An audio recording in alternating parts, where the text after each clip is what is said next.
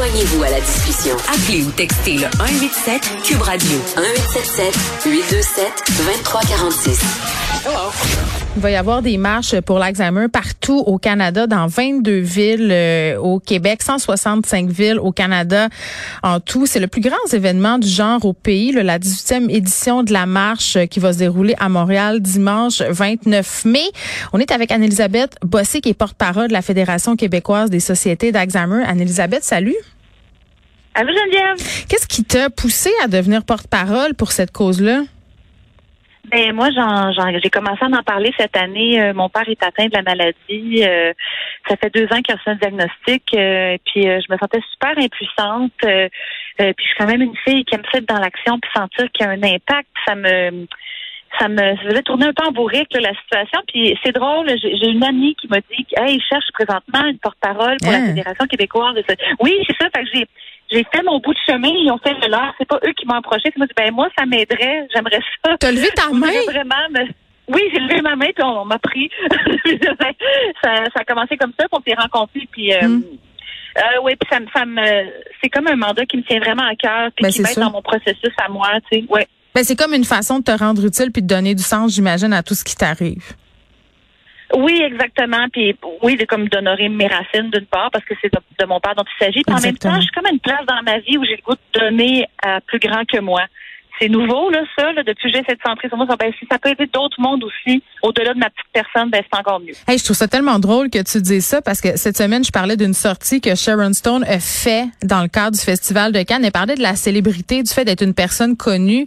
Puis elle disait, puis je sais pas si tu es d'accord avec ça, quand tu es quelqu'un sur la place publique, que tu as une voix, une portée, euh, il faut faire quelque chose avec. Elle a dit, moi, je trouve qu'être célèbre pour être célèbre, c'est vulgaire. Il faut faire quelque chose avec ça.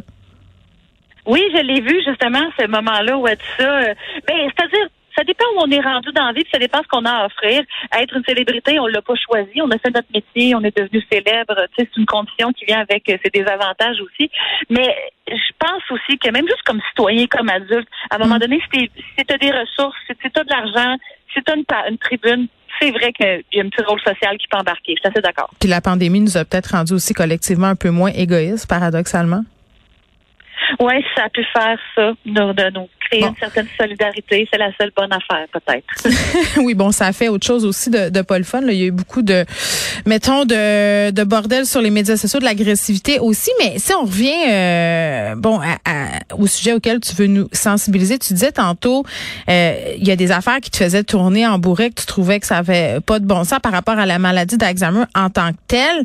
Euh, Selon toi, qu'est-ce qu'on comprend mal ou c'est quoi les préjugés qu'on a envers cette maladie-là de nos jours? Parce que j'ai comme l'impression qu'il y a un gros tabou qui entoure la maladie d'Alzheimer. Oui, vraiment. C'est pas une cause qui est sexy. Euh, tu sais, euh, c'est, c'est, dur de parler de ça. Les gens ont peur de cette maladie-là. Euh, c'est associé à la vieillesse. On a ça, parler de mourir, ça nous rend mal à l'aise. mais moi, ce qui, ce qui me frustre, c'est que moins on en parle, plus ça crée des problèmes. Dans le sens que moi, mon père a reçu un diagnostic super tardivement. Puis euh, je pense qu'il y avait il y avait comme il y avait des inquiétudes qui n'étaient pas entendues. On disait mais c'est ça vieillir, on oublie des affaires. Tu sais, puis mener, comme c'est après 60 ans, on est mort là, puis on a des problèmes. Puis alors que plus le diagnostic est, euh, fait euh, tôt, plus il y a des moyens de réagir. C'est pour ça qu'on dirait qu'il y a de quoi où je me disais là, j'ai vraiment une poigne sur quelque chose. Moi, c'est comme bon, le nerf de la guerre pour moi, c'est ça, c'est arrêter d'avoir peur de la maladie, prenez le taureau par les cornes. Il y a, au moins il y a 163 000 personnes qui sont atteintes de la maladie. Il va en avoir encore plus des années à venir. Ça se peut que ça nous arrive. C'est pas la fin du monde. Puis il faut que les médecins soient prêts à les investiguer. Puis il faut que les gens aillent à, à la source. Mais tu dis c'est pas la fin du monde tu sais, pour bien du monde, avoir un diagnostic d'Alzheimer, c'est ça. C'est la fin du monde parce qu'on a l'impression que c'est fini, qu'on n'aura plus de vie, qu'on va tout oublier. Tu sais, quand je te dis qu'on a des, des c'est pas nécessairement des préjugés, mais on a une idée assez fixe de c'est quoi cette maladie-là. Oui, tu as raison. Je suis pas la fin du monde. Écoute, ça crée une bombe quand même quand c'est arrivé, puis ça arrive dans les familles. Euh, mais c'est la fin d'un monde, peut-être. Oui. C'est juste que la personne atteinte, elle est pas morte. C'est juste ça que je veux dire. Je comprends. Et puis que et puis les traitements, quand ils sont euh, amorcés tôt, il y a quand même un moyen de faire une petite différence. Après ça, l'idée, c'est d'éradiquer la maladie puis de la soigner, c'est bien certain. Sauf que il faut accompagner le malade, puis il faut que le malade profite de ses instants aussi. C'est plus de cette manière-là que je le dis, parce que plus on, plus on le sait tôt, plus il y a moyen de faire de quoi. Fait que c'est plus dans ce sens-là de dire c'est pas une finalité en soi, bien que c'est une maladie incurable. je, suis bien de ça. Puis en même temps, oui, puis pour avoir parlé, bon, j'ai parlé avec cette dame qui avait euh, l'Alzheimer précoce et qui se battait là, pour avoir droit à l'aide médicale à mourir et tout ça. Puis il était question aussi de ses enfants, ses proches. Pour les gens qui vivent avec une personne qui a cette maladie-là, ça a des impacts. Là. Tu sais, je veux dire, toi, je, je, sais pas si ça t'a amené peut-être à, ça l'a vraiment qu'étaine à dire. Là, je m'excuse, Anne-Elisabeth, mais à, peu voir la vie autrement? Tu sais, ça change-tu tes affaires de, de savoir ça, que ça peut arriver à tout moment? Ouais, c'est vrai que c'est comme des, en bon français, des reality checks, là, je comprends. Puis en plus, j'ai, moi, j'ai une année vraiment parsemée de deuil, là. Fait que, oui, il y a une petite urgence de vivre, ça fait ça, c'est cliché, t'as raison. Mais moi, déjà, j'avais une tendance à vivre comme si tout allait se finir le lendemain, là. Je pense que c'est, c'est ouais. en mille, là.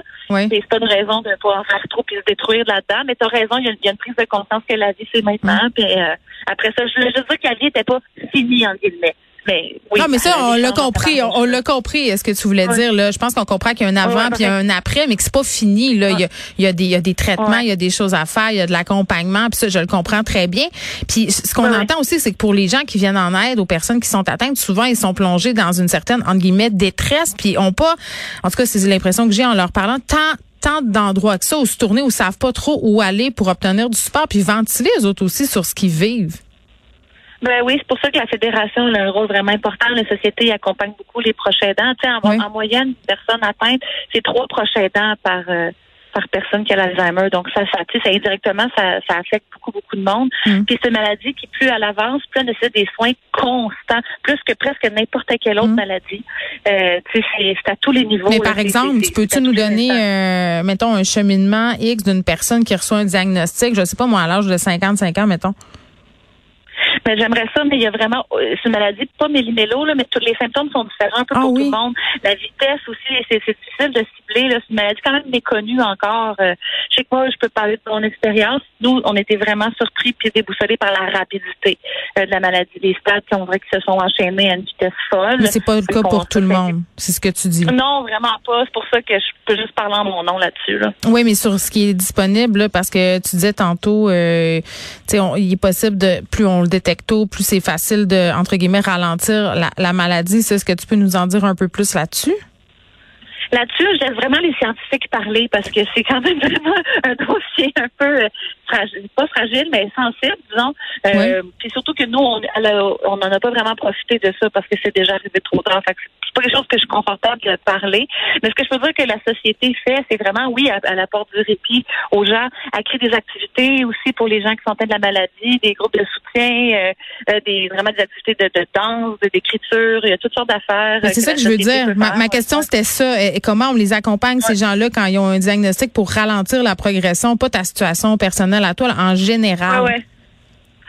Ben, ben, je pense que c'est tout ce qui est euh, euh, activité de, de, mémoire, de, de jeu, d'être en train d'en parler, c'est des choses qui, qui, aident, mais aussi qui peuvent, qui gardent le cerveau actif. L'important, c'est de sortir de son isolement mm. aussi, puis de puis de pas avoir honte de ce qu'on traverse. Ouais. Je peux pas m'empêcher de te demander, puis évidemment, quand on a un proche qui est atteint de cette maladie-là, est-ce que tu as peur de l'avoir, toi, plus tard?